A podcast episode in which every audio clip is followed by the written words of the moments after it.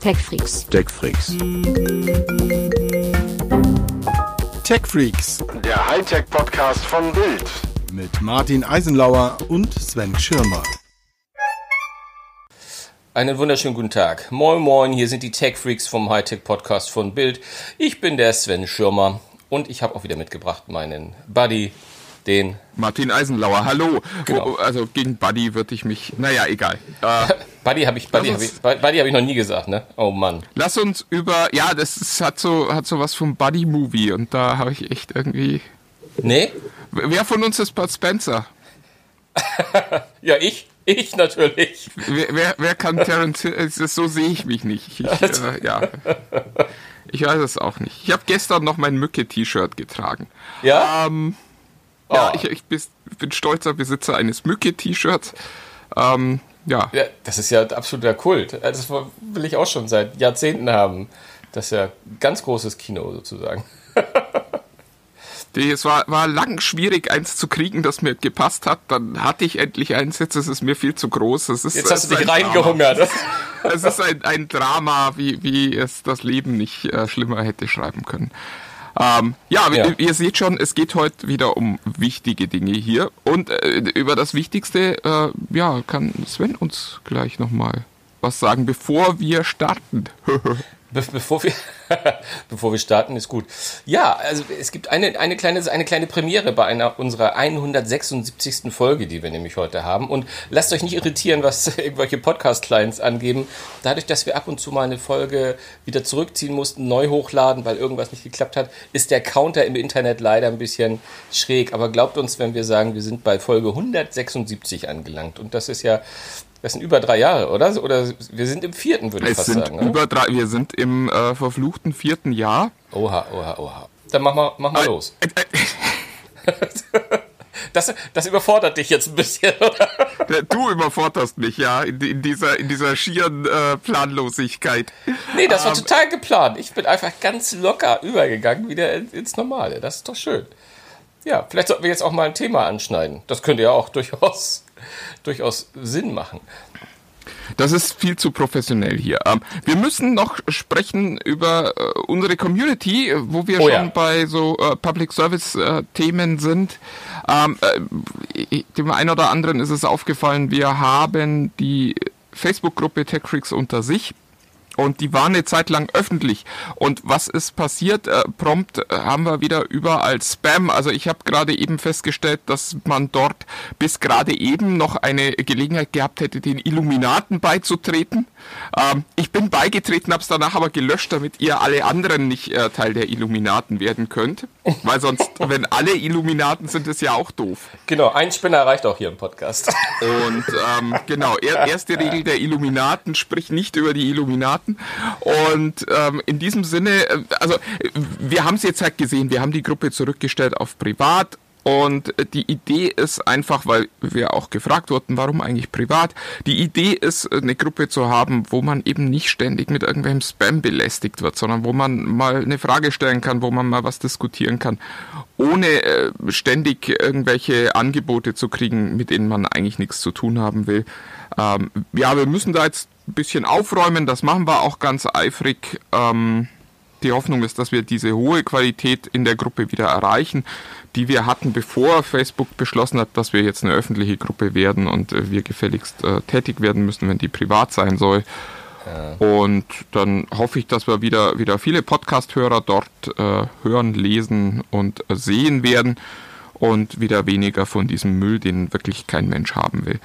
Ähm, man, man muss, man muss Jetzt ist die Überleitung natürlich wahnsinnig schwer an diesem Punkt, zu Nee, dem, nee, was ich- ich, ich muss- als nächstes sagen möchte. das kannst du auch gleich sagen. Ich muss nämlich noch eine Sache sagen. Das bedeutet leider nicht, dass Martin und ich wieder die Macht haben, Leute in die Gruppe einzulassen, nachdem sie eine Frage beantwortet haben oder irgendwas. Das bleibt leider automatisch. Das heißt, Martin und ich müssen jetzt öfter mal ein bisschen schauen, ob auch wirklich Leute da sind, die auch da sein wollen. Ähm, aber ich vermute mal, dass allein der Nee, Tatsache... die Frage ist wieder da, lieber Sven. Nein, nein, Doch. nein, nein, doch, ja. Oh, was? Ich, Ja. war- äh, äh, ich ehrlich gesagt. Aber Hauptsache mal äh, losquasseln. liebe, liebe Hörer, ihr seht, womit ich hier arbeiten muss. Ähm, Wie, apropos, womit ich hier arbeiten muss. So komme ich, so komm ich um das Eck rum. Ja, mach das. Ähm, die Leute sagen immer, ich bin so böse zu Apple. Das stimmt gar nicht. Naja, es stimmt manchmal ein bisschen. Aber äh, was, mich, was mich primär nervt, ist äh, eine Mail, wie wir sie die Tage von einem der Hörer gekriegt haben. Liebe Hörer, wir schätzen euch wahnsinnig. Aber es ist manchmal schon, schon schwierig. Da schreibt mir jemand, ich hätte in einer der letzten Folgen, ich glaube es war die letzte, gesagt, dass äh, mich dieses Apple-Auto nicht besonders interessiert. Und ich solle doch mal bei Google nachgucken, da würde alles drüber stehen. So, äh, und äh, dann kam mein Lieblingssatz, nämlich, wenn Apple ein Auto baut, dann wird das eine Revolution. Da, und da äh, wollte ich einfach noch mal kurz drüber reden, weil genau das ist der Grund, warum ich über Apple schimpfe. das diese- könnt ihr doch auch mit diese- Martin nicht machen. Diese vollkommen unhinterfragte Begeisterung für eine Marke, die äh, vollkommen faktenfrei ist. Also äh, wir wissen über Project Titan schon ein bisschen länger Bescheid. Ich äh, weiß auch, dass die eine Menge Entwickler gekauft haben von anderen Autobauern. Ich weiß aber auch, dass die eine Menge Entwickler von anderen Autobauern schon wieder entlassen haben, weil das, was sie ursprünglich geplant haben, offensichtlich auch für Apple nicht machbar war. Und dieses Project Titan, das kann total spannend werden. Aber die Tatsache, dass Apple irgendetwas macht, heißt nicht, dass es eine Revolution ist. iPhone, revolutionäres Produkt, wirklich sensationell. iPad, revolutionäres Produkt, sensationell. Seitdem keine revolutionären Produkte mehr, auch wenig sensationelles, sondern sehr gewöhnliche Produkte. Wenn Apple jetzt ein Auto baut, dann wird das, haltet euch fest, ein Auto werden. Ich wüsste nicht, was Apple im Automarkt tun soll, damit man sagen könnte, das ist eine Revolution. Ich weiß, wie Smartphones vor dem iPhone ausgesehen haben. Ich weiß, wie sie seitdem aussehen. Das war eine Revolution. Ich weiß, wie Tablet-PCs vor dem iPhone aus, äh, vor dem iPad ausgesehen haben. Ich weiß, wie sie heute aussehen. Revolution. Gebe ich euch. Übrigens, wer aufgepasst hat, Apple hat weder das Smartphone noch das iPad erfunden. Insofern wären sie, glaube ich, prinzipiell auch fähig, das Auto zu revolutionieren. Aber die Tatsache, dass Apple sagt, wir machen das, heißt nicht, dass es eine Revolution gibt. Apple hat zum Beispiel auch den Kopfhörermarkt nicht revolutioniert. Da sind keine Produkte gekommen, wo man sagt, boah, das konnte ich mir vorher gar nicht vorstellen, dass jemand sowas baut. Gut, über Kopfhörer, die Nässe in sich sammeln, da hatte man sich vorher nicht so viel Gedanken gemacht. Aber, also, ihr versteht, die Tatsache, dass Apple was macht, heißt nicht, dass es eine Revolution wird, sondern das heißt nur, dass Apple etwas macht. Und da, da müssen wir, glaube ich, an der Stelle irgendwie ganz klar sein, weil, also es wirkt halt so ein bisschen schwierig. Also stellt euch vor, das Apple Car wird dann so wie diese Ladematte, die sie bauen wollten, wo man drei Geräte gleichzeitig laden konnte, die schon angekündigt war. Ist das dann eine Revolution? Also äh, mich, mich stört das einfach, dass äh, viele Leute davon ausgehen, dass dieser Konzern vollkommen unfehlbar ist und alles, was er anfasst, wird sofort ganz, ganz toll werden. Apple TV Plus ist auch keine Revolution des Streaming-Markts geworden. Lasst uns ganz ehrlich sein, das war das Großprojekt, das Apple in den letzten Jahren hatte. Habt ihr da eine Revolution gespürt? Also ich, ich nicht. Und äh, ich glaube, mit der äh, Blickrichtung guckt man ganz gut in Richtung Apple Car oder wie immer das Ding dann heißen mag. Weil ich glaube, da wird viel Marketing dabei sein. Das wird natürlich das beste Auto sein, das jemals gebaut wurde. Und am Ende werden wir feststellen, ja, es hat ein Auto von Apple. Ja, ich, ich habe dich jetzt einfach mal eine, eine Zeit lang in Ja, Ruhe ich gelassen. brauchte das. Vielen Dank. Es war auch therapeutisch für mich. E eben, ganz genau. Das dachte ich mir, das ist, ist eine Notwendigkeit. Aber äh, gut, wir, wir müssen nicht lange reden. Wir haben gerade vorhin gesagt, wir sind schon lange über 170 Folgen hier zu zweit unterwegs und unsere Rollenverteilung, gerade was das Thema Apple betrifft, ist ja relativ offensichtlich. Aber auch ich äh, muss natürlich Die ja auch sagen, nur im Podcast so ist. Also in Wahrheit hasst Sven Apple und äh, ich habe zu Hause genau. eine kleine Oase, wo, wo äh, vier HomePod Minis mich bestrahlen. Ähm, ja. Herrlich. herrlich, ja. Nein, was ich jetzt. Eine schöne Vorstellung, oder? Eigentlich schon, ja. Eigentlich finde ich das auch sehr faszinierend, aber gut. Ähm, was wollte ich sagen? Ich wollte eigentlich sagen, dass Martin ja auch, und da jetzt rede ich mal von dir als Martin, in einer ein gutes Stück Recht hat. Einfach da mit der Tatsache, dass es schon eine gewisse Neigung gibt, die bei Menschen, die dem Apfel zugeneigt sind, ein bisschen ausgeprägter ist als in, in anderen Bereichen, sag ich jetzt mal, ähm, das gleich so zu glorifizieren und mit solchen harten Vokabeln wie Revolution um, umherzukommen. Alles, was du gesagt hast, ist komplett richtig. Alle Produktkategorien, die du genannt hast und die du als äh, Revolution oder Nicht-Revolution bezeichnet hast, kann ich alles komplett unterschreiben. Und ich glaube, das ist auch äh, eine, eine Art von Sachlichkeit, die hier in unseren Podcast eigentlich gar nicht reingehört. aber, aber die man, aber. Man muss übrigens auch sagen, also auch das ist ja, ist ja Teil dieses Mythos Apple. Die Tatsache, dass das Produkt total durchschnittlich ist, heißt dann ja am Ende auch nicht, dass es nicht wahnsinnig erfolgreich sein kann im Markt. Also es ist durchaus denkbar, dass dieses Apple-Auto einfach nur ein durchschnittliches Auto auf technischer Höhe des äh, dann irgendwie üblichen Tesla-Modells ist und dass das den Markt aufrollt, weil es so viele von diesen Leuten gibt, die vollkommen ungefragt davon ausgehen, dass wenn Apple was macht, das immer eine Revolution sein muss. Ja, äh, wie, wie, gesagt, wenn du mich auch mal ausreden lassen würdest, nein. Also es ist, ich, was ich nur sagen ist, ich glaube, ich glaube, die Tatsache, die manchmal so, so, so, so ein bisschen mehr polarisiert, als es normal der Fall ist, gerade wenn, wenn du und Apple ins Spiel kommen, ist einfach die Tatsache, dass viele Leute manchmal das Gefühl haben, du willst es, ich sage es jetzt mal ganz bewusst, willst uns Menschen, die Apple nutzen, die Sachen madig machen. Und ich glaube, das ist gar nicht der Fall, sondern du hast auch ein bisschen ein, eine Art missionarischen Auftrag, nämlich genau das zu tun und zu sagen, Leute, bleibt doch mal auf dem Boden und versucht mal auch die Dinge aus dem Konzern mit dem Apfel objektiv zu betrachten. Das ist nicht immer leicht.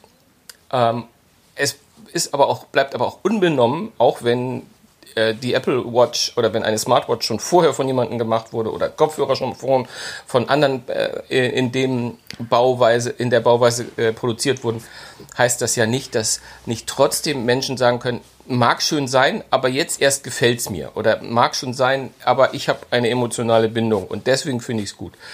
Da, da, Im Grunde genommen hast du ja recht. Es gibt, es gibt meistens Smartphones, die in dem Bereich und dem Bereich nochmal Muck technisch besser sind oder irgendwie anders ausgestattet sind mit etwas, was Apple nicht mitgebracht hat oder dass Apple nachgezogen ist mit Funktion. Ist geschenkt. Die Tatsache ist ja, ist ja so, dass es trotzdem niemandem verboten wird, trotzdem zu sagen, trotzdem finde ich, dass das iPhone, ich sage jetzt mal 12 Mini, ich nehme jetzt mal bewusst eins, was offensichtlich nicht so Erfolg am Markt ist, das geilste Handy ist, das ich jemals gehabt habe. Und das natürlich eine, Nein. Eine, und das natürlich eine Firma wie Apple sagt, dass es das geilste Handy ist, das sie jemals gebaut haben. Das, das will ich auch gar niemandem nehmen. Genau. Was, was mich nur, äh, ähm, was mich tatsächlich auch persönlich stört, jen, jenseits meiner, meiner Rolle in diesem Podcast, äh, ist die Tatsache, dass äh, man das nicht eingestehen kann, sehr oft, wenn man Apple gekauft hat, weil man für sich wahrscheinlich auch irgendwie klarkriegen muss, warum man so viel Geld ausgegeben hat. Und das ist das, was ich so ein bisschen komisch finde, diese, diese, diese blinde Begeisterung. Also eben diese Aussage, wenn Apple ein Auto baut, wird das eine Revolution werden. Nee, muss es gar nicht. Das kann übrigens auch, wenn es keine Revolution wird, ein äh, erfolgreiches Produkt werden oder es kann ein Flop werden. Apple hat auch schon Flops gebaut. Überhaupt kein Problem. Die sind eine Firma wie viele andere auch. Auch wie viele andere gern wären. Und die tun irgendwie das, was sie tun, sehr, sehr gut. Gibt es auch wenig Diskussionen darüber, aber die sind eben nicht so ein, so ein Revolutionsmotor, wie sie es mal eine Zeit lang waren. Klar, es gibt, es gibt halt auch nicht mehr so viele Bereiche und ich glaube, die, die, die Messlatte... Ja, das hätten wir damals aber auch gesagt. Das ist ja das, ja, ist ja das, was ja, Jobs genau, gesagt das, hat. Die Leute wissen nicht, was sie wollen, sondern genau. wir müssen ihnen zeigen, was sie wollen. Absolut. Revolution löst du ja eigentlich auch erst aus, wenn du etwas, äh, wenn, wenn, wenn, wenn du die Menschen in eine, eine, ein komplett neues ich sag jetzt mal, Lebensgefühl rein, reinstößt. Also, wie, ich meine, wo wir alle einen Konsens haben, hast du eben gesagt, das iPhone, das war eine Revolution, weil das hat das, das, das, das, das hat quasi unser Leben. Da müssen wir nicht, ich glaube, da müssen wir gar keine Beispiele mehr sagen. Das hat unser Leben verändert. Punkt um aus. Ähm, das, das, das haben einfach äh, viele, viele Produkte danach nicht. Und ein Kopfhörer wird ohnehin nie das Leben verändern, sondern diese Sachen, warum äh, eine Apple Watch oder äh, die, die AirPods erfolgreich sind, das ist ja das, was, was, was, was dich manchmal so, so hervorlockt und reizt. Die Tatsache, das ist eigentlich nicht begründbar. Das ist nicht rational zumindest. Das ist nicht mit Fakten zu belegen. Ja? Also äh, äh die nee, Bragi mich reizt der Schritt danach. Nur, nur ganz kurz, ich, ich weiß, ich unterbreche dich schon wieder. Ähm, mich reizt der Schritt danach mich reizt gar nicht, dass die erfolgreich sind. Mich reizt die Tatsache, dass sich dann Leute hinstellen und sagen, das ist das Beste, was es jemals gegeben hat. Oder im besten aller Fälle, das ist meine Lieblingsvariante, das ist so toll, dass Apple diese kabellosen Kopfhörer erfunden hat. Das ist das, was mich, äh, was mich tatsächlich reizt. So. Ja, ja. Nee, nee, äh, genau. Das. es ist nicht Apple, sondern es sind diese, diese, diese vollkommen äh, undifferenzierten Apple-Fanboys. So. Genau. Also ich, ich glaube, darauf können wir uns jetzt erstmal pauschal einigen. Und um den Letz-, das letzte Wort zu, zu einem möglichen Auto zu sagen, die Wahrscheinlichkeit, dass Apple äh, in seiner Zusammenarbeit mit Hyundai oder Kia oder und Kia äh, das Auto revolutioniert, ist jetzt sehr unwahrscheinlich. A, weil in diesem Bereich gerade so unfassbar viel los ist. Und ich glaube, da sind wir eher bei Tesla, die das revolutioniert haben und äh, quasi den, den Fuß äh, auf, auf, diese, auf, dieses, äh, auf diesen Stempel schon gelegt haben und den da erstmal nicht mehr runterbekommen, weil sie waren dann mal die Ersten, die das anständig gemacht haben. Im Grunde genommen genau wie Apple. Die haben auch das Auto nicht erfunden, sondern die haben halt äh, versucht, es auf eine Weise zu machen, die sich einen Nerv getroffen hat. Also die Wahrscheinlichkeit, dass es äh, ein Auto mit Apple äh, ähm, schafft, uns nochmal zu dem Wort Revolution zu bringen, ist tendenziell sehr, sehr, sehr, sehr gering. Wie mit so vielen. Also mich würde mal irgendwann interessieren, genau das, was du sagst, wie damals mit dem iPhone. Etwas, wo man gar nicht gerechnet hat, dass man es braucht. Oder wo, ne, wo man einfach irgend, ja. irgend so ein Produkt mal wieder, wo man sagt, äh, wow. Ja, äh, und das ist gut, da müssen wir, müssen wir nicht lange sagen, das haben auch die iPhones in letzter Zeit. Also klar, wenn du mich fragst, es hat für mich immer noch einen bestimmten Reiz und es ist für mich immer noch angenehmer und jedes Mal, ich, ich, ich mag das einfach lieber, Punkt. Aber das hat jetzt nicht so, ich weiß ja rational auch, ey, die Kamera ne, S21, das klingt auch ziemlich cool und die macht auch coole Fotos. Also es ist jetzt kein, kein, kein blinder, keine, keine blinde Begeisterung. Aber ich verstehe schon, dass sich das immer reizt, wenn man dann wieder hört, äh, das ist das Beste auf dem Markt und man manchmal das Gefühl hat, das sagen die Leute schon, bevor sie es in die Hand gekriegt haben. ja. Das war's. Das Lass uns mal zum nächsten Hype-Produkt gehen. Ja, es interessiert zumindest. Wir haben ja, wir haben ja auch was, äh, genau, was drüber stehen über diesen Podcast und äh, da müssen wir jetzt auch langsam mal hinkommen, weil, wir, ja. lieber Sven, wir können die äh, Tech Freaks Toplist nicht schon wieder verschieben. Wir haben letzte Woche, haben wir sie ja in diese Woche geschoben nee, und das ja. ist, äh, also die dürfen nicht das Schicksal der Chromebooks teilen. Nee, ich wollte aber gerade sagen, aber dann müssen wir die Chromebooks nochmal schieben, damit das nicht zu lang wird. Ne? Also ich finde, ich weiß, es ist so, schwer. Oh, shit. Du ah. hast dich jetzt, äh, ich weiß, du hast dich, hast dich jetzt circa anderthalb Jahre vorbereitet, aber, aber komm, die Woche kriegen schon wir noch wieder? hin. Die Woche Ach, kriegen wir noch hin. Die kriegen wir noch hin. Ja, was gibt's denn zu der PlayStation 5? Nichts, gibt ja keine, oder? Äh, nee, das, das stimmt so. Äh, also nicht, es ist so. Ja, ich, ich würde von Mikrotransaktionen sprechen, wenn das äh, nicht so äh, verpönt wäre in der Branche. Also äh, die gute Nachricht ist, es gibt tatsächlich wieder PlayStation 5s. Die, die schlechte Nachricht ist, niemand weiß so genau wann, wo und wie viele. Also in den letzten Tagen gab es immer mal wieder Angebote und so schnell wie sie kommen, sind sie dann auch wieder weg. Also es scheint Leute zu geben, die wirklich sehr intensiv äh, gucken und suchen und der Nachschub bleibt weiterhin weit unter der Nachfrage. Also wir, wir hatten das ja äh, letzte Woche auch schon mal berichtet, dass es äh, offenbar nicht möglich ist, einfach mehr zu produzieren. Hauptgrund dafür ist offenbar äh, Nvidia, die auch an anderer Stelle ja Nachschubprobleme haben, also mit ihren äh, neuen Grafikchips.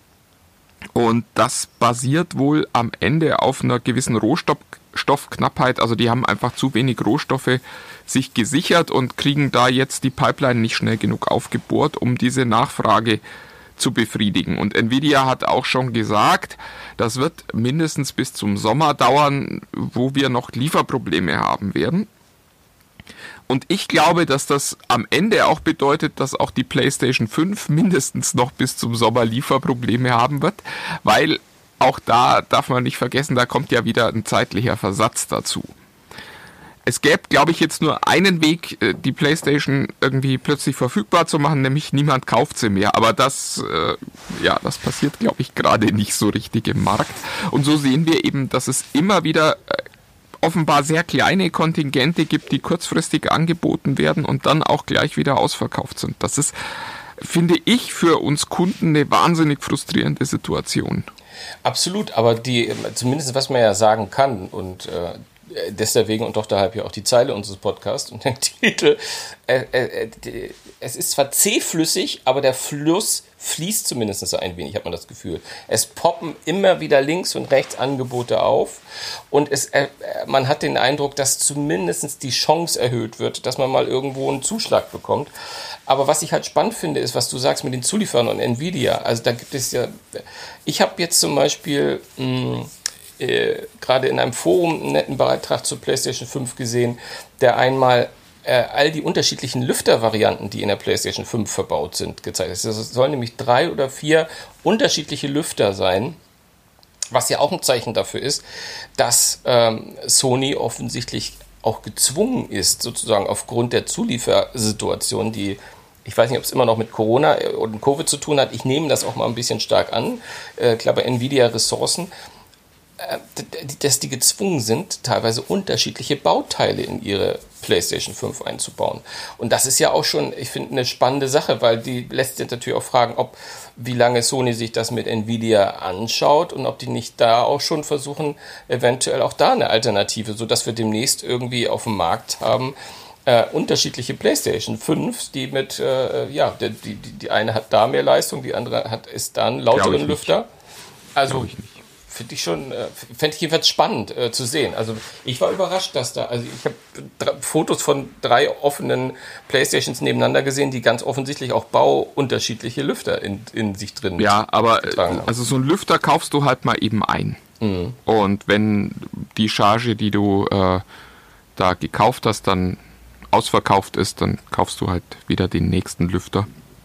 Ähm, wir ist sprechen so? bei den Nvidia-Chips ja über Sachen wie Prozessor, Grafikeinheit und, mhm. und äh, Bauteile, die wirklich integral sind. Also das, äh, da, da sprichst du schon von einem großen Umbau, wenn du jetzt sagst, okay, wir kaufen parallel nochmal bei Intel ein. Äh, ich, weiß, ich weiß gar nicht, ob die fähig wären, diese Architektur herzustellen oder ob Nvidia da auch Patente hat, die das, die das beschützen.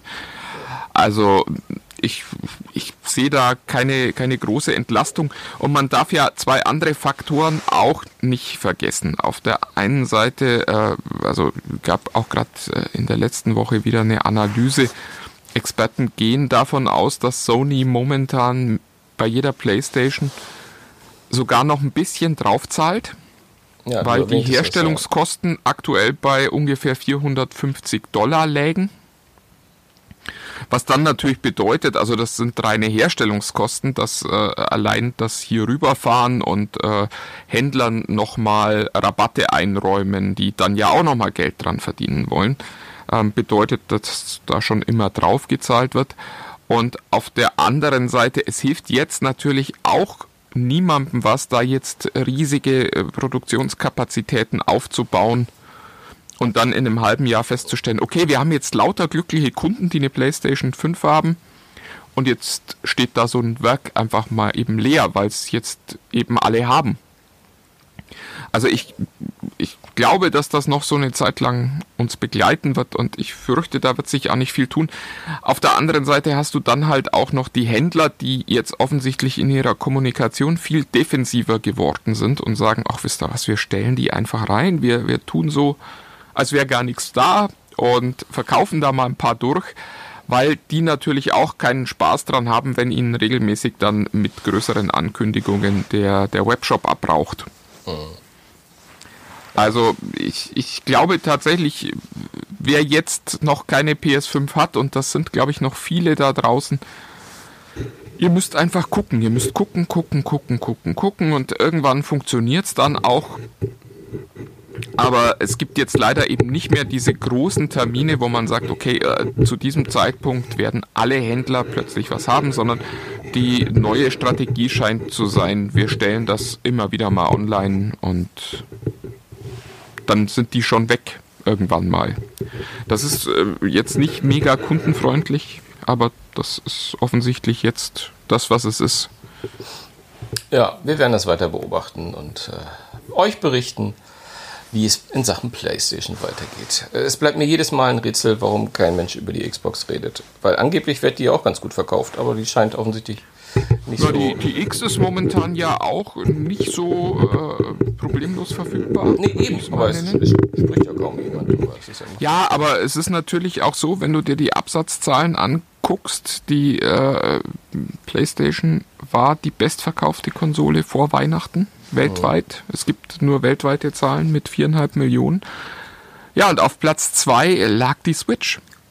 Und da, ja, also das, das lief, glaube ich, nicht so geil für Microsoft. Ich glaube einfach, deren, deren Konzept äh, auf den Game Pass zu setzen als, als Verkaufsschlager für diese Konsole ist einfach nicht aufgegangen. Ich glaube, wir Gamer gucken mit einem sehr, wie soll ich sagen, wir gucken da sehr fokussiert auf, boah, das ist ein geiles Game. Und äh, nicht so sehr auf, äh, das ist ein gutes Infrastrukturangebot. Also ich finde, dass der Game Pass echt eine Revolution ist und dass das ein tolles Angebot ist. Aber müsste ich dann entscheiden, will ich Horizon Forbidden West spielen oder nicht? Dann ja, muss ich nicht lange überlegen, leider. nicht überlegen, wa? Ja. Wa- Weil man unterm Strich halt auch sagen muss, also die Schwierigkeit am Game Pass ist ja, der richtet sich nicht an Gamer, sondern an Leute, die quasi neu in diese, in diese Welt reinkommen. Also wenn du jetzt heute noch nie, noch nie ein Videospiel gespielt hast und noch nie eine Konsole hattest und du kommst da rein, dann kriegst du mit dem Game Pass einfach so wahnsinnig viel cooles Zeug. Ist ganz toll. Aber dummerweise sind die Leute, die jetzt eine Videospielkonsole kaufen, ja die Leute, die auch schon davor Videospielkonsolen gekauft haben und auch schon eine Menge Spiele gespielt haben. Und für einen Gamer, da guckst du rein und sagst, okay, kenne ich schon, kenne ich schon, kenne ich schon, nee, will ich nicht, will ich nicht, will ich nicht, ist doof. Ach, da ist ein kleines Juwel, das ich noch nicht gesehen habe, das spiele ich jetzt mal. Und dann ist das schon okay. Aber das zieht dich da halt nicht wirklich rein. Ja. Und wenn du aber nicht Zielgruppe bist, dann ist es ganz toll. Und das ist, äh, das ist, glaube ich, das Paradoxon, mit dem sich irgendwie dieses, dieses neue Geschäftsmodell von Microsoft da erstmal eine Zeit lang auseinandersetzen muss und für das es eine Lösung geben muss. Das vielleicht gibt es diese Lösung ja schon und es dauert jetzt einfach nur eine Zeit lang, bis die Hits von, von äh, Bethesda da sind. Und dann geht das ab wie Schmitz Katze. Na, naja, die, die Vorstellung, dass du das äh, nächste Skyrim, also das nächste Elder Scrolls, wie das ja richtig heißen müsste, nur auf der Xbox spielen könntest, wäre schon ein Punkt, warum der ein oder andere sagen würde, kaufe ich mir mal so eine Xbox. Wobei auch da wahrscheinlich ist es dann ja wieder nur Xbox und PC, selbst wenn sie es exklusiv machen. Was dann auch schon wieder, also Microsoft ist da ja auch selber nicht konsequent im Marketing der Xbox, sondern die werfen die Xbox ja auch immer wieder um, unter den Bus, um, um Windows als äh, Gaming-Plattform attraktiv zu halten. Und ja, viele Köche, weißt ja. Und die Breie, ganz genau. Ja, ist ja schon schwierig genug bei uns Zweien hier. Ähm, du, äh, dann lass uns doch die Toplist mal machen heute. Ähm, wir haben ja, Ja, schon. wir wollten unsere tollen Interviews erzählen. Also toll, da das klingt jetzt schon fast wieder so. Ja, aber zumindest Gespräche, die wir in unserem professionellen Leben geführt haben, ähm, die, uns, die uns hängen geblieben sind. Ähm, und ich, äh, das können bekannte Menschen oder auch nicht bekannte Menschen sein, finde ich. Und ähm, gibt einfach mal so einen kleinen, kleinen Einblick in die Arbeit von, von uns Journos. Ähm, Vielleicht interessiert es ja den einen oder anderen. Ist ja, Ja, auch was so ein bisschen Nabelschau für uns, aber vielleicht ist ja ein bisschen was Spannendes für euch auch noch mit dabei. Genau, genau. Ähm, soll ich mal anfangen? Einfach schlicht und ergreifend. Äh, ja, ja, ja, aus mach der- mal. aus der Tatsache, äh, dass mein, mein, mein, mein, mein erster Beitrag relativ schön passt, weil er nämlich auch ein, ein Tech-Freak-Beitrag war. Ähm, Ganz kurz noch für alle, die nicht wissen, warum wir das geschoben haben. Wir hatten letzte Woche viel über Jeff Bezos gesprochen, der ja Amazon verlässt. Und Jeff Bezos ist jetzt logischerweise weder bei Sven noch bei mir dabei. Und ja, es sind quasi die besten Interviews außer die mit Jeff Bezos. Wobei ich weiß auch gar nicht, ob er es tatsächlich in die Top 5 bei mir geschafft hätte. Ja, wobei der Platz 5 ist schon. doch, ja, also da, äh, Bezos. Bez, Bezos wäre bei mir dabei gewesen. Ich habe aber, wie gesagt, auch kein Interview. Aber das habe ich letzte Woche. Hört in die 175 einfach nochmal rein. Ach nee, Nummern sollten wir nicht sagen, ne? Ist egal. Aber ich steig mal ein mit dem, mit dem guten Frank Ja, du Tick. müsstest halt die Nummer sagen, die auch auf dem Podcast steht. Ja, die weiß ich schlicht und ergreifend nicht. Ich weiß nicht, wie weit das. Ich glaube, 79, äh, wahrscheinlich sind wir jetzt bei der 180. Ich habe keine Ahnung. Anyways, auf jeden Fall. Ich habe meinen ersten kleinen äh, Gesprächsfetzen, nämlich mit dem Frank Thelen. Ähm, da mögen einige vielleicht von euch sagen, weil er ja auch so ein bisschen ähm, zwiespältig manchmal gesehen wird in der Öffentlichkeit. Ja, Frank Thelen. Ähm, ich fand es, ich fand das total spannend. Wir hatten das auch, glaube ich, vor anderthalb Jahren war, da war das auch im, im Rahmen des Tech Freaks und wer da nochmal zurückblättern mag, da habe ich auch das Gespräch äh, quasi in der Folge mit drin. Ähm, nicht gut vorbereitet, weil ich die Folgennummer nicht habe. Ach so, wäre ja auch egal gewesen. Aber das war, fand ich ganz spannend, weil ich ihn im Grunde genommen zwar vorher schon kannte, ähm, aber wenn ich ehrlich bin, auch nur durch diese Höhle der Löwen-Geschichte ähm, bei, äh, ist es eigentlich RTL, ich weiß das gar nicht, ähm, äh, wahrgenommen habe und dort irgendwie als denjenigen, der so ein bisschen das repräsentieren sollte, was mir näher steht. So die Tech-Branche, ein bisschen jünger, diese Startup-Szene und, und, und, und, und. Und man muss sagen, ähm, man kann von Frank Thelen halten, was man will, aber er ist sehr nahbar, obwohl er so unnahbar wirkt teilweise. Er, er wirkt ein bisschen kühl, aber so wie man mit ihm redet, kommt er in einen Fluss rein und spricht über Themen, die ihn begeistern. Und da muss ich sagen, ich bin mit ein bisschen so, hm, oh, er hat auch ein Buch am Start und das wird eine Ver- Werbeveranstaltung hier für sein Buch. Ähm, darüber haben wir eigentlich kaum gesprochen über das Buch, sondern einfach, er hat, ich habe ihn was gefragt, er hat geantwortet und äh, hat spannend erzählt und war auch wirklich so, dass man das Gefühl hatte, nach dem Gespräch hat er gesagt, melde dich, wenn du noch Fragen hast oder so. Ich hatte das Gefühl, ja, da könnte ich mich jetzt melden und er würde sich eventuell dann auch zurückmelden. Nicht nur, weil ich äh, von der äh, Zeitschrift mit den vier Buchstaben komme, sondern einfach, weil er interessiert war, weil es ein interessiertes Gespräch war. Und ähm, da, das fand ich schon sehr, sehr faszinierend, mal jemanden zu sehen, den ich so intensiv vorher eigentlich nur im Fernsehen gesehen hatte. Ähm, und vor allem also in so einer Regelmäßigkeit, weil ich habe dieses, ich, ich gucke dieses Höhle der Löwen auch noch gerne zu einem Überfluss. Vox ist das, glaube ich. Und ähm, ja, da, Frank Thelen fand ich, äh, fand ich faszinierend. Ist ein äh, faszinierender Charakter, wo man aber auch, wenn man mit ihm spricht, merkt, ähm, der polarisiert, aber es ist ihm, glaube ich, auch egal, weil er alles, was er sagt, man hat das Gefühl, der ist einfach, der, der brennt für das und äh, das fand ich sehr spannend und es hat mir so ein bisschen mitgegeben, manchmal, ähm, vielleicht sollte man ähm, für Dinge brennen, auch wenn Leute da nicht dran glauben. Das ist ja oft bei Menschen, die, die Erfolg haben, der Fall, dass die genau dieses Credo haben und das habe ich so ein bisschen mitgenommen. Ja, ich habe gerade, ich muss, musste hier gerade nochmal meine Liste verändern, weil ich jemanden vergessen habe.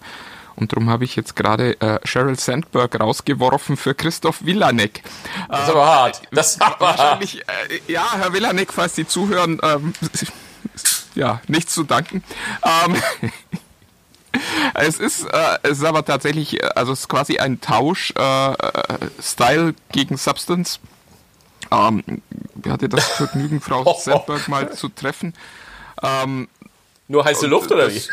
Das, Interview, ja, das, also ich, ich fand diese Frau wahnsinnig sympathisch. Und, aber es war halt, also es, du merkst halt, dass die so eine amerikanische Top-Managerin ist, äh, die halt einfach sehr professionell nichts sagt. Sag's doch. Und ähm, sich da auch nicht äh, irgendwie dran, dran äh, messen lässt. Also das fand ich da bemerkenswert. Ich, ich mache jetzt doch noch mal kurz den, den Ausflug, weil du gefragt hast. Äh, weil, ja, das ist so ein also Two for One, den kriegst du. Two ging, for One. Genau, es ging, ging damals äh, um, um ihr Buch Lean In, für das sie da war, wo es um äh, die ja, um, um das äh, Female Empowerment quasi, also geht dafür darum, dass wir viel mehr für Frauen tun müssen und ähm, das war total inspirierend. Also wirklich, sie hatte tolle Geschichten und äh, also als, als Vater einer Tochter saß ich da auch und hatte schon fast so ein bisschen Tränen in den Augen. Und irgendwann oh haben wir dann auch mal gefragt, äh, was machen Sie eigentlich, um was für Frauen zu tun? Und das beste Beispiel, was ihr dann als, als Maßnahmen einfiel, war, dass sie äh, äh Parkplätze für Schwangere haben, die dann nah am Büro parken dürfen. Oh. Und da, da, da war dann am Ende so ein bisschen die Luft bei mir raus, weil ich mir irgendwie so dachte, Mensch, äh, also in den USA gibt's ja noch nicht mal sowas wie Schwangerschaftsschutz, äh, sondern da muss man halt Urlaub nehmen und oder beziehungsweise nur einen sehr, sehr kurzen.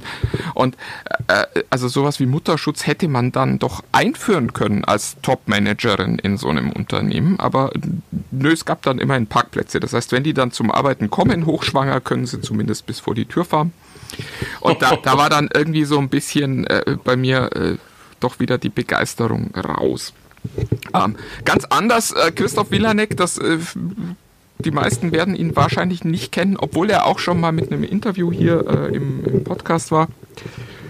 Ähm, das ist der CEO von Mobilcom, Debitel, Freenet, ach, ich weiß es nicht, wo der überall äh, seine, seine Cheffinger drin hat. Und ähm, Waipu fällt mir gerade noch ein. Ähm, also ein sehr, sehr umtriebiger äh, Mobilfunk-Hightech-Manager hier in Deutschland. Und was äh, bei dem so toll ist, ist, der ist wirklich begeistert von dem, was er da tut. Und also ich weiß noch, als die Waipu gestartet haben, habe ich dann irgendwie regelmäßig Mails gekriegt mit, haben Sie sich schon angemeldet, haben Sie es schon ausprobiert, wie finden Sie das? Und ähm, der, der macht einfach Dinge, weil er, glaube ich, ein Stück weit auch getrieben ist auf der einen Seite, ich glaube auch auf der anderen Seite, weil er ein ganz schlauer Geschäftsmann ist. Und wenn man mit dem spricht, dann sagt der immer wieder sehr, sehr schlaue Dinge. Äh, ich weiß noch, als wir das Interview hier für die Tech Freaks geführt haben, hat er eben auch zum Beispiel gesagt, naja, das mit dem 5G-Mobilfunk und den, den autonom fahrenden Autos ist ganz gut, aber unterm Strich würden Sie wollen, dass Ihr Auto stehen bleibt, wenn das Mobilfunknetz weg ist. Also Autos müssen auch ohne Mobilfunk fahren können in Zukunft. Und das fand ich, äh, also das ist so ein typischer Villanek gewesen, wo, wo er, glaube ich, auch seine eigenen Interessen einfach hinter Vernunft und Verstand stellt. Und das finde ich immer sehr sympathisch, wenn Menschen das tun. Ja, absolut. Ähm, War es das mit Herrn Villanek? Ich, äh, ja, erstmal. Die, die singen dann später noch ein bisschen Loblied. Ja, ganz so. Ähm, das nächste, was mir so eingefallen ist, das war ein Interview, das hauptsächlich durch die Umstände geprägt auch für mich so ein bisschen etwas waren, wo ich als Journalist, der auch damals noch nicht ewig bei, bei Bild war, geprägt war durch wie das zusammengekommen ist. Ich spreche von äh, dem Interview mit Jan Kuhm, seinerzeit Chef, äh, ich, ich, weiß gar nicht, äh, Gründer oh. von, von, von, ja. WhatsApp, von WhatsApp. Und äh, dort, da, zu dem Zeitpunkt war es dann auch noch. Ähm, von dem habe ich meine böse, böse Mail gekriegt. Und äh, das Gespräch fand im Rahmen des Mobile World Congress in, in Barcelona statt. Und das Erstaunliche ist, dass äh, Jan Kuhn damals natürlich war, WhatsApp war schon groß, also war schon wirklich, wirklich richtig groß, war gerade ähm, auf dem Sprung. Nee, ich glaube, also die, die Fusion mit, mit Facebook, Facebook war, war glaube ich, gerade über die Bühne gegangen. Ich weiß nicht, ob da die Tinte schon trocken war oder ob da die Namen schon. Es stand auf jeden Fall irgendwie schon fest. Und im Rahmen dessen war das natürlich ein, ein Hammer-Interview, wenn man den Chef von WhatsApp sozusagen mal haben kann. Äh, das Bedauerliche war nur, ich habe zwei Stunden vorher davon erfahren. Ich habe einen Anruf aus der Redaktion bekommen. Du, äh, folgendes, äh, du sollst jetzt mit dem Kollegen Hart, äh, wobei man dazu sagen muss, der Kollege Hart war mein Chefchef, -Chef, nämlich der Chef von Bild.de seinerzeit, Manfred Hart, ähm, äh, äh, gegen Mittag ein Interview mit Jan Kuhn machen. Und ich so, bitte Der was? wahrscheinlich vorher auch noch nicht wusste, wer Jan Kuhn ist. die, das das traue ich mich jetzt nicht öffentlich zu sagen. aber, aber auf jeden Fall eine, eine, eine für mich natürlich skurrile Situation, kann sich jeder vorstellen. Du bist in einem neuen Job, ja, du bist, äh, man kann mal halten davon, was man möchte von uns, aber du bist bei der Bildzeitung, das ist groß, das ist wichtig im Zweifelsfall irgendwie und äh, ein Interview dann plötzlich mit deinem Chefredakteur zusammenführen. Jemanden, der dann auch noch extrem wichtig für die Tech-Welt in dem Moment ist. Ich war so durch den Wind. Das waren für mich die aufregendsten, ich sag mal, 120 Minuten, bis wir da, bis, bis ich den Herrn äh, Hart äh, im, im Hotel traf und ähm, da muss ich sagen, ich, ich, war, wie bereitest du dich in so Windeseile vor auf etwas, was eigentlich ja äh, zumindest erstmal so wichtig erscheint?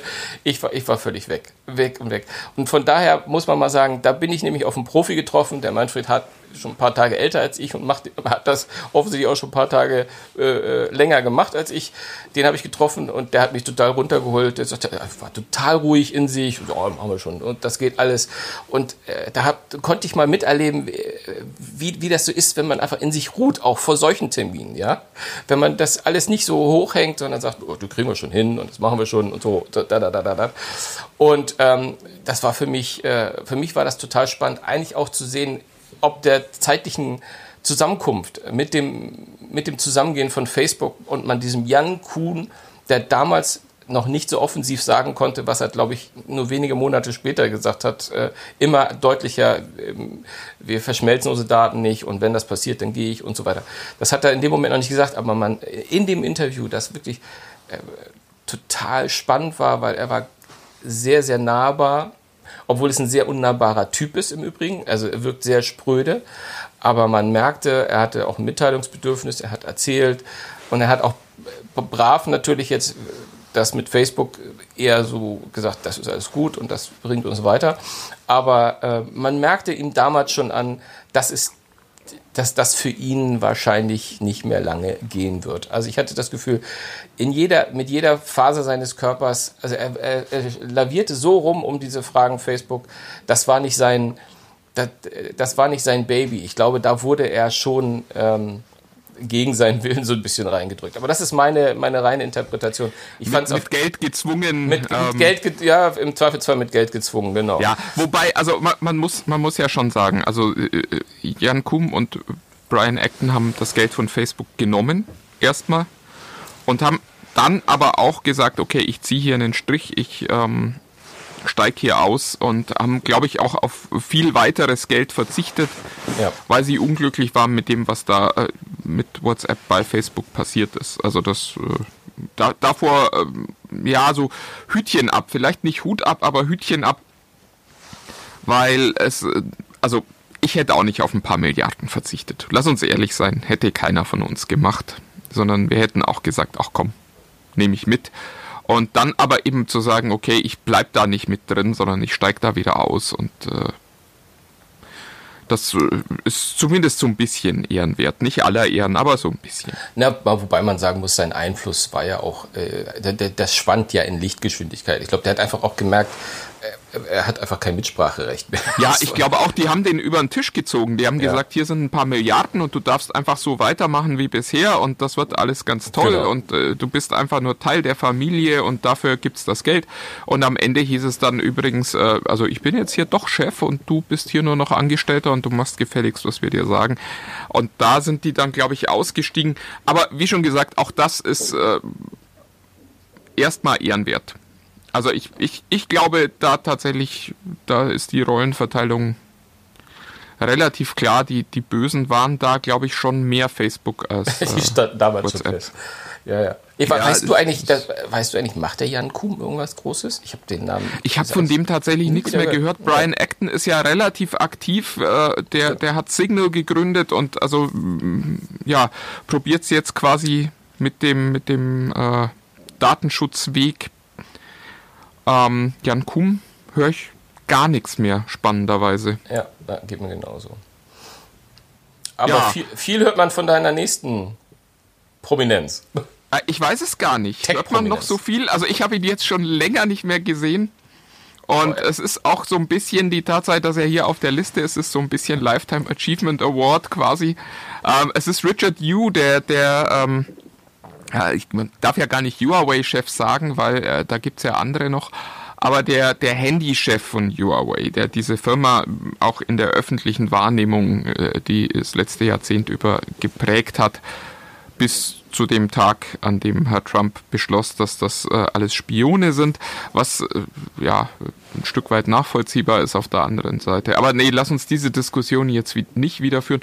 Ähm, Richard Yu fand ich immer ähm, sehr, sehr eindrucksvoll auf der Bühne, weil man ihm seine Begeisterung für sein Thema anmerkt, auch seine Begeisterung dafür, ähm, da sind vielleicht auch Parallelen, ähm, Apple immer mal wieder nochmal so einen so ein- so ein Seitenhieb zu verpassen, wenn er darauf hinweist, dass die Prozessoren schneller sind oder die Akkus länger halten oder dass Apple sich am Design orientiert, äh, was immer es sein mag. Und äh, auf der, auf der, ich will gar nicht privaten Ebene sagen, weil ich ihn tatsächlich privat nicht kenne, aber auf dieser Ebene, wo es mal eine Zeit lang gab, wo ich gefühlt irgendwie äh, ihn drei, vier Mal im Jahr gesehen habe, ähm, fand ich es sehr eindrucksvoll, dass der sich auch immer so ein bisschen über seine eigene Firma an der Stelle hinwegsetzt. Also es gab mal ein Interview, wo es eigentlich um einen neuen Chiron-Chip gehen sollte, den, ja, den wir jetzt nicht so spannend finden als Bild. Und dann hatte ich so ein paar politische Fragen gestellt und dann warf sich eine seiner, seiner PR-Damen auch schon vor ihn und sagte, ja, es soll jetzt aber hier nur um diesen Chip gehen. Und als ich gerade äh, ansetzen wollte zu erklären, dass dieser Chip mir eigentlich relativ egal ist, meinte Richard äh, irgendwie nur, nee, nee, ist schon okay und hat äh, da seine, seine PR-Frau quasi zurückgepfiffen und wir konnten dann ein wirklich gutes, vernünftiges Gespräch führen. Ähm, Finde ich bei internationalen Top-Managern immer sehr, sehr angenehm. Ja, was ich lustig finde, ist deine Wahrnehmung von Richard Hugh bei seinen Auftritten in den letzten Jahren äh, unterscheidet sich von meiner. Und da ist es wieder, ich glaube, da ist, ist einfach die Brille, die man aufhat, sehr, sehr entscheidend. Meine Wahrnehmung von äh, Huawei war immer gar nicht klar. Er hat immer diesen Apple-Vergleich gemacht. Aber die Wahrnehmung war lange, lange Zeit lang eher, dass man das Gefühl hatte, Apple ist das, was er erreichen will. Das blieb immer stehen. Also es gab ja teilweise Modelle, die eins zu eins aussahen wie ein, also vom Design her, wie, ein- wie ein Ja. Apple-Gerät Apple-Gerät ein Jahr zuvor. Also es war schon, glaube ich, auch eine gewisse Ambivalenz da. Also dieses natürlich, klar, wir wollen mächtiger sein und da haben wir mal hier und da haben wir was. Aber es war auch immer so dieses, ich möchte aber auch sein wie Apple. Ich möchte dieses, Ja, ne, äh, also da- das auch auch das, wenn man mit ihm spricht, ähm, äh, war immer ganz klar. Großes Vorbild immer Apple. Also da wurde auch gab es auch kein Hin und Her. Das war auch nicht irgendwie, ja, wir wollen möglichst gute Handys bauen und es ist uns vollkommen egal und so, sondern es war immer ganz klar, Apple ist das Vorbild, Apple ist die Firma, an der man sich orientiert, die den den Benchmark auch setzt. Und äh, entsprechend groß war halt dann die Begeisterung immer, wenn man diese Benchmarks übertroffen hat. Ja, das stimmt. Ja, ja, genau.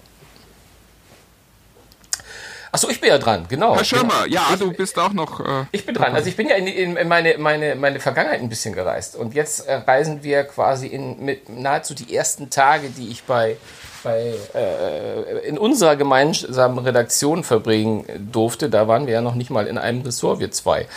Und äh, da spreche ich gu- gute alte Zeiten, meinst ja, du? gute alte Zeiten, ja. Da spreche ich, glaube ich, ich glaube, es war äh, 2012, 2013. Ich kann es jetzt, glaube ich, gar nicht auf den Tag genau sagen. Da kam Jack Dorsey zu, zu uns in die Redaktion. Und ähm, ich durfte ihn zusammen mit dem Kollegen Stein seinerzeit ähm, interviewen und befragen und ähm, mit ihm sprechen. Das Verdammt. das war, äh, das war sehr, sehr, sehr, sehr spannend, weil äh, man mag, man mag sagen, vor neun Jahren war Twitter da schon so eine große Nummer.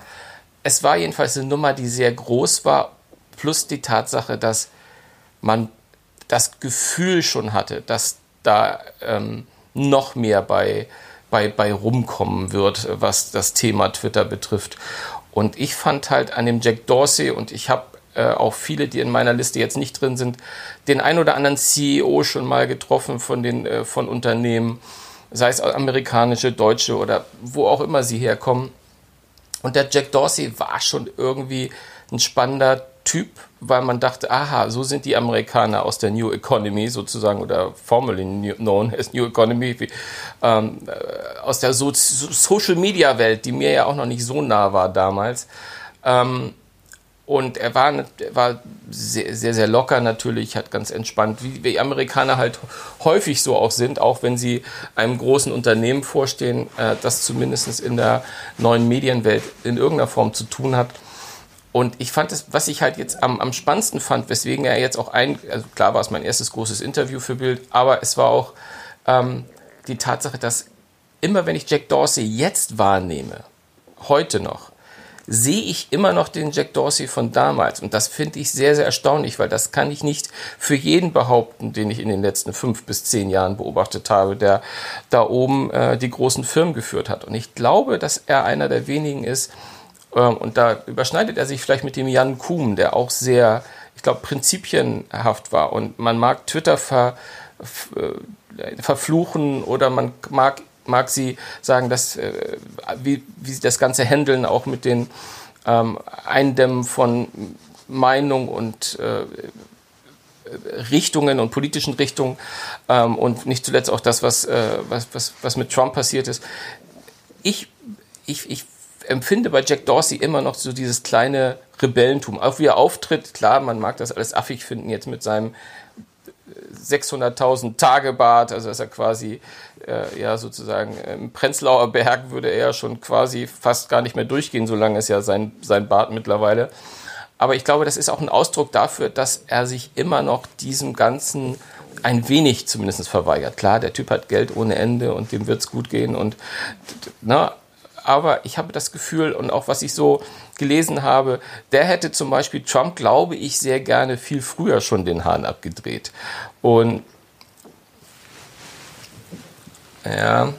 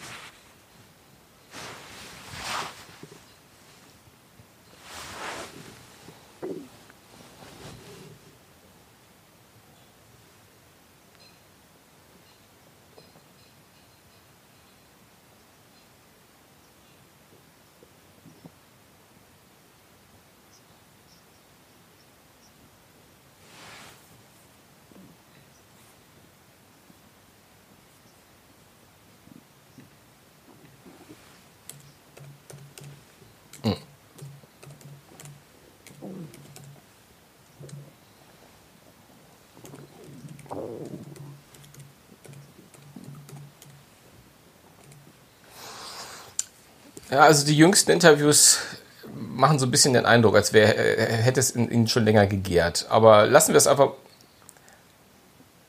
Hm.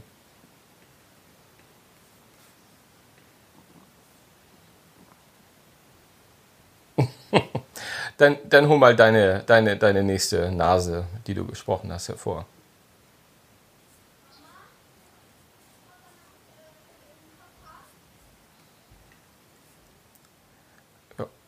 Kannst du gleich erwähnen, kannst du gleich erwähnen, weil ich habe ihn auf meiner Liste.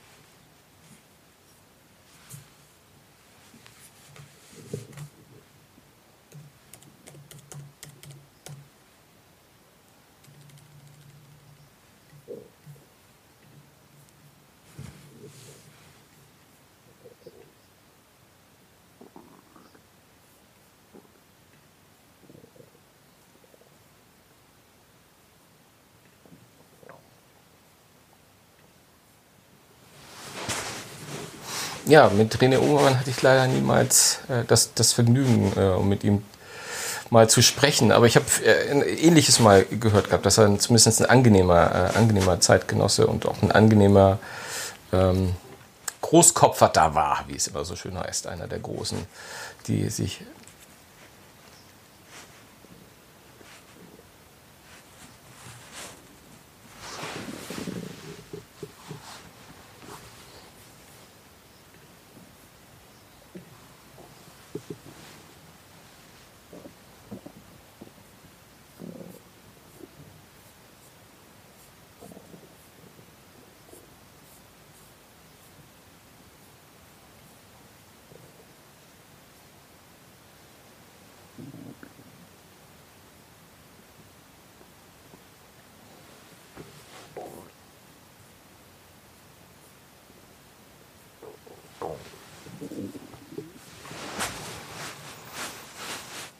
wer könnte dich, wer könnte dich jemals vergessen, Martin, wenn er dich einmal gesehen hat? Ach.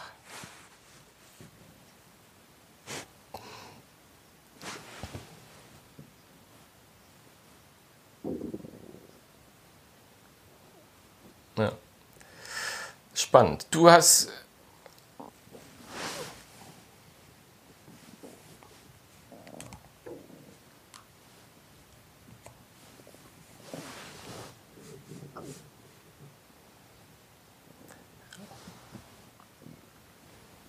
Ja, ich glaube, Glasfaser wird sich nicht durchsetzen. Anyway, lassen, lassen wir das, lassen wir das. Aber du hast ihn eben schon erwähnt. Reed Hastings ist bei mir auch in der Liste natürlich mit drin. Ähm, total spannend, vor allem der Zeitpunkt. Ähm, ich habe damals mit ihm gesprochen, 2014. Da ist Netflix nach Deutschland und ich nehme mal an, parallel auch noch diverse andere Länder gekommen ähm, und konnte hier zum Deutschlandstart mit ihm sprechen. Und ähm, wenn man bedenkt, das sind jetzt, ist jetzt sieben Jahre give or take ist, äh, ist das her. Ähm, was daher da, damals passiert, also ich, ich weiß noch, dass er damals als äh, ne, Konkurrenten, die kennst, kennt man gar nicht mehr. Watch Ever, kennst du noch Watch Ever? Äh, ne? Kennt, ne? ja, ja, genau. Also auf die Frage Konkurrenten und so, da hat er noch so versucht, so ein paar lokale Heroen wie Maxdome, der, die ja jetzt auch quasi äh, mehr oder weniger verschwunden sind, beziehungsweise, glaube ich, in Join so ein bisschen aufgehen. Aber, ähm, aber da haben wir noch über, über, wir haben sogar noch über DVDs und, und, und, und, und, den Markt gesprochen und, äh, und vor allem ist das einer dieser Manager, ähm, und da schließt sich so ein bisschen nicht der Kreis, aber das schließt sich an, an dem, was ich von Jack Dorsey erzählt habe. Ähm, das sind halt diese, die, vor allem die amerikanischen Manager, die sind halt auch maximal entspannt, wenn sie mit dir reden. Du hast halt nie das Gefühl, dass du da jetzt einen großen Milliardär vor dir sitzen hast, sondern die sind meistens, also ich habe natürlich mit, mit, lange nicht mit allen gesprochen, aber ich habe die Erfahrungen, die ich gemacht habe, sind alle immer sehr down to earth. Zumindest geben sie sich so, ja. Und äh, und das und und man hat immer das Gefühl, du kriegst aus den Sachen raus, die kein anderer rauskriegt, aber das stimmt natürlich nicht, weil die da in ihrer lockeren Sprechen natürlich immer im Kopf haben, was sie erzählen. Aber es war war spannend, weil sie haben damals schon gesagt, ein also den einen großen Konkurrenten haben wir schlicht und ergreifend nicht. Ich bin nicht sicher, ob er diesen Satz heute noch sagen würde, wo mit Amazon, die damals auch schon aufgekommen sind und äh, ja, die, die ganze Konkurrenz, die da gerade kommt, gerade in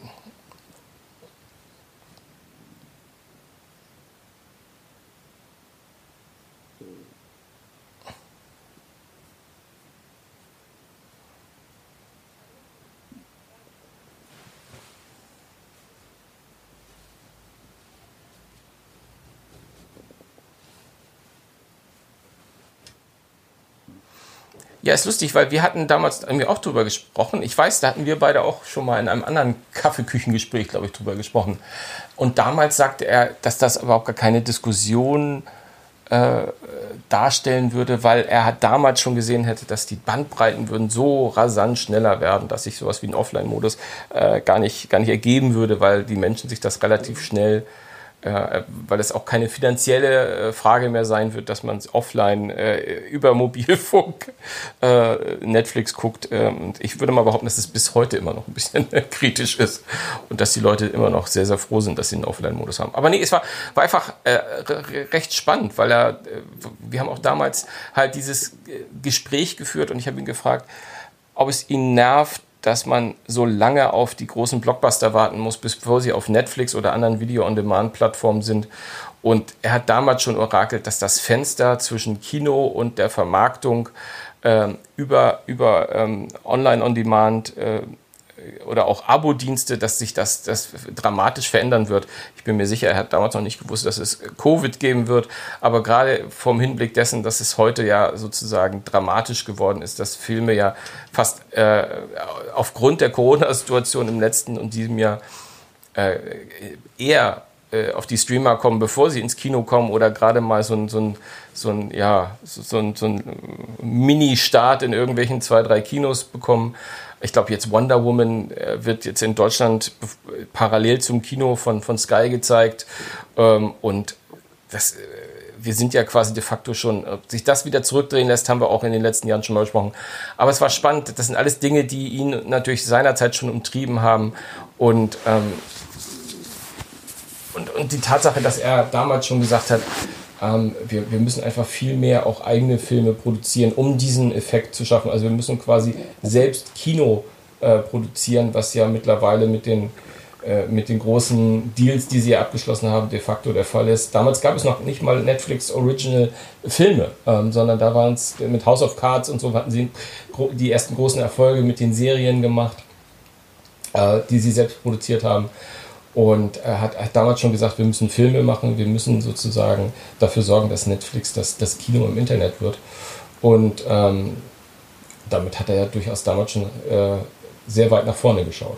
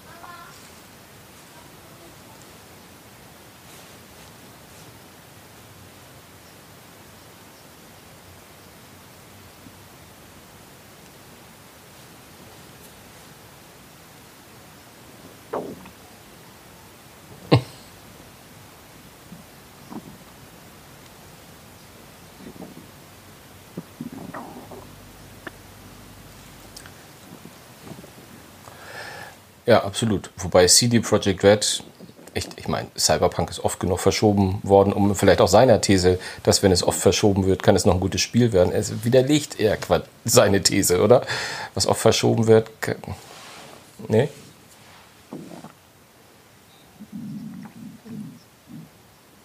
Ah ja, okay. Ja.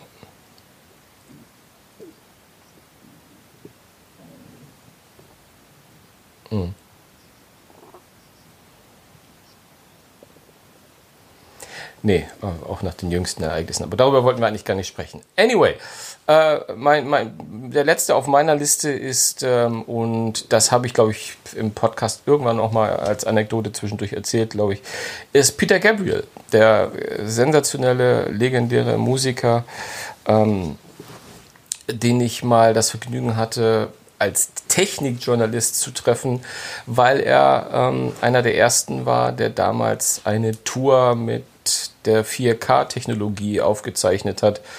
Und ähm, ich froh war über diesen Vorwand, äh, mit ihm zusammenkommen zu können, weil im Grunde genommen war das für ihn natürlich geil. Jetzt, also er, er, er war deswegen auch da und hat es erklärt, aber man merkte, dass äh, die Fragen, was hat sich geändert und was macht man bei 4K anders, da, also man merkte, ja, er meinte, ja, wir hatten ein paar mehr Kameras und ja, wir konnten so ein paar äh, Einstellungen äh, generieren und wir konnten mal näher ranzoomen, obwohl wir weiter weg waren.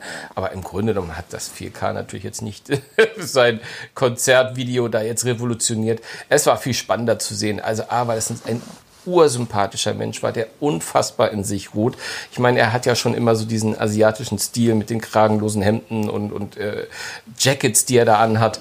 Und er wirkt ja auch, als würde er in sich ruhen. Und so war er auch. Er war unfassbar nett, unfassbar sympathisch, hat alle Fragen beantwortet. Ich habe äh, ich hab ihn sozusagen eher ein bisschen interviewt als, als Pionier, der auch sehr früh schon Technologie zugelassen hat in seiner Musik und der ja auch quasi damals so, ich weiß nicht, ob du das noch kennst, so diese CD-ROMs, diese interaktiven CD-ROMs, da hat er ja quasi aus den New World Studios damals ähm, sehr, sehr legendär, so äh, mit die ersten CD-ROM Experiences gemacht, äh, womit rumklicken und 360 Videos und äh, hast du nicht gesehen und Studiobegehung und und da hat er einfach erzählt, dass das für ihn immer wichtig war, weil das für ihn auch ein Vehikel war, dass Musik transparenter wurde, auch der Prozess Musik zu machen und auch halt auch äh, Ideen zuzulassen, Ideen zu entwickeln. Und es war einfach sehr, sehr, sehr spannend, ihm einfach zuzuhören. Und ich habe versucht, ihm nur möglichst viele Stichworte zu machen, um ihn reden zu hören. Mir war fast egal, was er erzählt hat. Es war immer so, es war nett, es war eloquent und es hörte sich so ruhig an. Und ich hatte ein bisschen den Glück, äh, dass ähm, die zwei Kollegen, die da mit mir, es war leider keine 1 zu 1 Session, dass die irgendwie so gut wie gar keine Fragen an ihn hatten. ich konnte einfach da mit, mit ihm ein bisschen quatschen. Es war für mich einfach ein, ein Erlebnis. Klar, es konnte nicht schlecht werden. Einer meiner Helden musikalisch und äh, ähm, ich glaube auch in der Musikwelt einer der ganz großen. Und das hat mir einfach Spaß gemacht und ich finde, es passt hier in die, in die Liste einfach rein, weil es war das schönste Interview, das ich jemals führen durfte, das größte Erlebnis bis dato. Und ähm, es wäre gelogen, wenn ich da jetzt irgendeinen Mark Zuckerberg oder wen auch immer reingenommen hätte. Es ist einfach Peter Gabriel. Und ich zehre da immer noch von.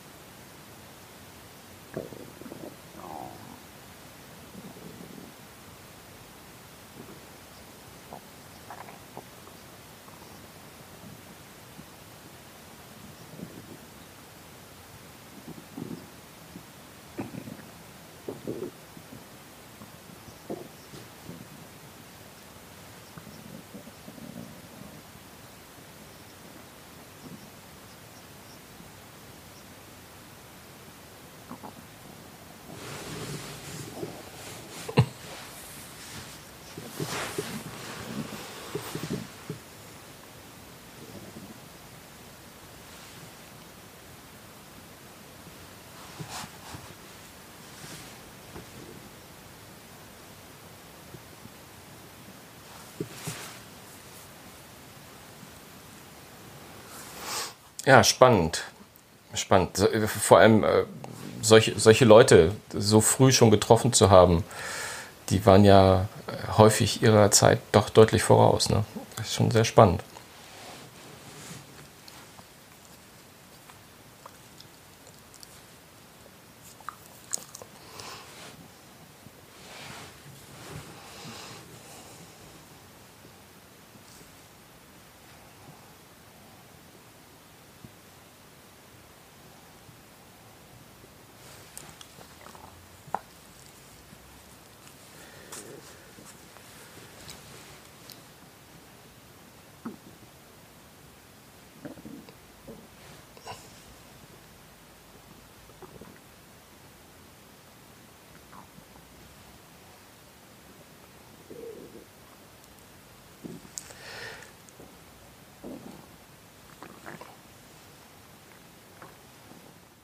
Wow, wow, wow. Ja, das war sie, unsere, unsere große äh, äh, Retrospektive ins Leben zweier alter weißer Tech-Journalisten. ja, ich hoffe, ich hoffe, es war ein bisschen was dabei, dass das dass euch auch amüs amüsiert. Ja, du hast ja auch nach Sheryl Sandberg rausgelöscht. rausgemobbt. Oh ja, ja, ja, das, das stimmt. Das war insofern war das keine. Aber ich bin ja schon mal dankbar, dass ein anderer alter weißer Mann äh, namens Lukas bei dir nochmal im Nebensatz vorgekommen ist und du mich nicht noch mit deinem Besuch auf der Skywalker Ranch zum hundertsten Mal gequält hast. Nein. Ach so. War auch nicht besser. Naja, gut. Uh, anyway, das war's erstmal für heute. Ich weiß gar nicht, wie wir das schon wieder geschafft haben, so die Zeitlatte zu reißen, aber gut.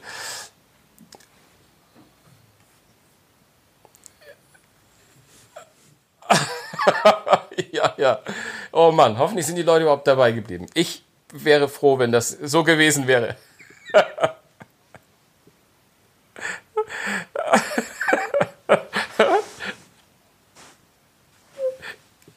Absolut. Viel, viel. Ganz.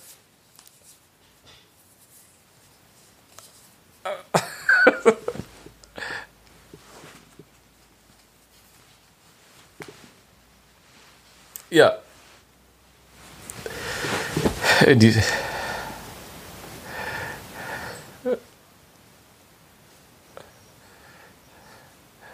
ich bin gespannt. Ich, ich freue mich jetzt schon drauf. Also, meine Lieben, bis nächste Woche. Ciao.